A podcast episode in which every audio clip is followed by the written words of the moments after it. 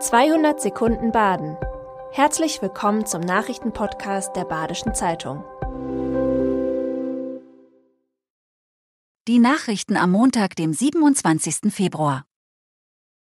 Im Stadtteil Dietenbach soll in weiten Teilen mit Holz gebaut werden. Wenn ein Holzhaus brennt, bedeutet das für die Feuerwehr längere und schwierigere Einsätze. Ralf Jörg Holoch, leitender Branddirektor der Feuerwehr Freiburg, sagt, dass die Freiburger Feuerwehr dennoch hinter der klimafreundlichen Holzbauweise steht. In Freiburg habe man eine Vorbildfunktion, um zu zeigen, dass Brandschutz und nachhaltiges Bauen zusammengehen können.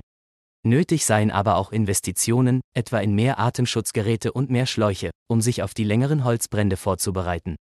Auch ein Austausch mit der schwedischen Feuerwehr sei sinnvoll, weil dort fast alle Häuser aus Holz sind. Freiburg und Leverkusen trennten sich gestern mit 1 zu 1. Nur Vincenzo Griffo konnte nach 29 Minuten die Abwehr der Gäste per Freistoß knacken. Azmon gleichte in der zweiten Hälfte aus. Am Ende hat der SC auch etwas Glück, dass es bei einem Unentschieden bleibt. Der Sportclub ist mit 41 Punkten weiterhin auf Europa League Platz 5.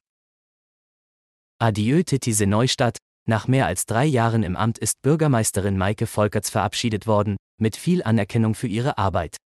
Sie wechselt nun ins Freiburger Rathaus, wo sie künftig das Referat Steuerung und Koordination leitet. Dieses Referat unterstützt den Oberbürgermeister bei der strategischen und politischen Steuerung der Gesamtverwaltung. Die Anwohnerparkgebühren in Freiburg kommen erneut in den Gemeinderat.